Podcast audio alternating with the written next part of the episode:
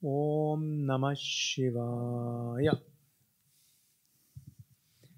Ich will etwas lesen aus dem Buch Sadhana von Swami Shivananda.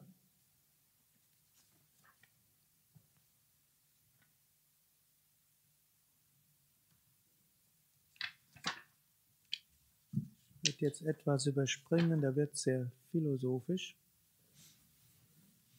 eigentlich das ganze Kapitel lesen muss.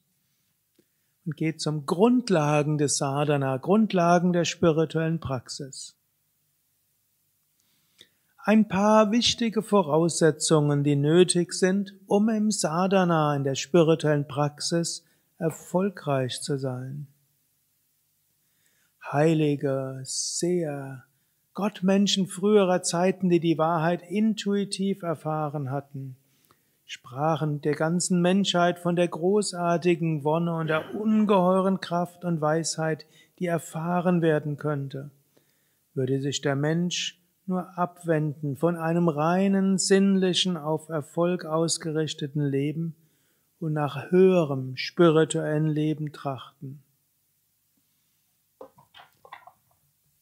ist manches, was wir uns immer wieder bewusst machen können.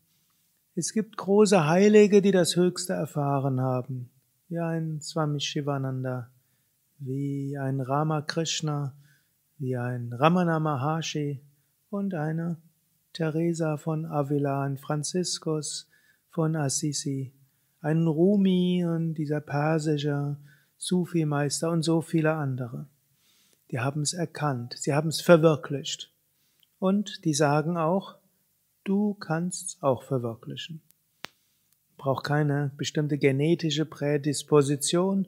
Es ist auch nicht notwendig, dass äh, Gott einen besonders lieb hat, sondern wir können zum Gottesbewusstsein hinkommen.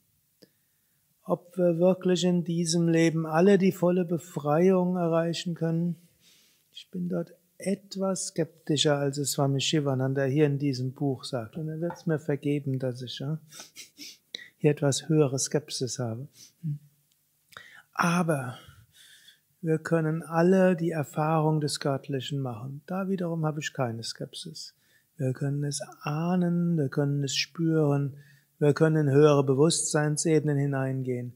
Wir können göttlichen Segen spüren, wir können uns bewusst machen, ich bin nicht der Körper, nicht die Psyche gewisse Weise diese Momente werden die meisten Menschen erfahren, wenn sie intensiv praktizieren und dann ihre Erfahrungen analysieren, die sie während der Praxis gemacht haben. Und die großen Heiligen sagen dann, das ist es wert, danach zu streben. Und überlegt, wenn man nach irgendetwas strebt, kann man überlegen, angenommen, ich hätte es, was wäre dort? Können wir gucken, andere Menschen, die es erreicht haben, wie wäre es dort? Und so, wenn wir zum Schluss kommen, die wirklich voll Verwirklichten, die, ja, können wir sagen, das ist es wert.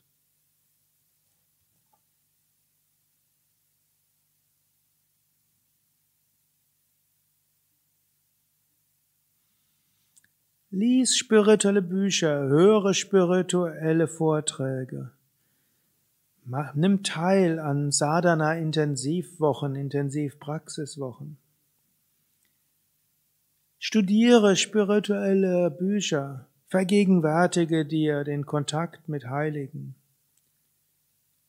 Bleibe dabei, tue aktiv spirituelle Praktiken.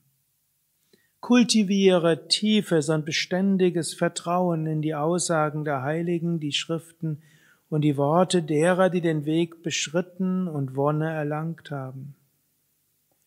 Habe Vertrauen auf die tiefen spirituellen Erfahrungen, die du selbst hattest.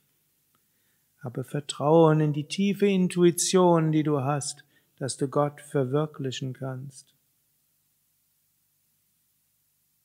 Entwickle tiefes Vertrauen, dass das Sadhana notwendig hilfreich ist.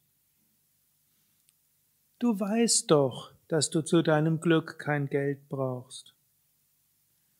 Und du weißt auch, dass eine tolle Arbeit nicht das Glück bringt, das du wirklich strebst.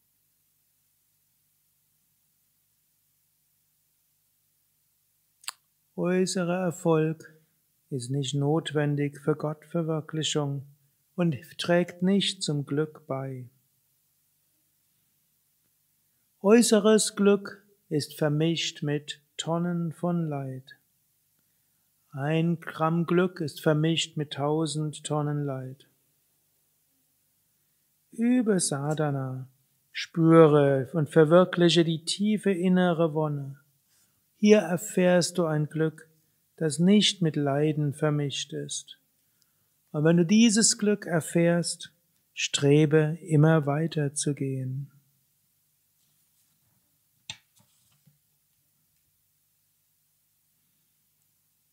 Habe festen Vertrauen, praktiziere intensiv, praktiziere mit Ausdauer, mit Aufmerksamkeit und sei achtsam bei allen kleinen Details.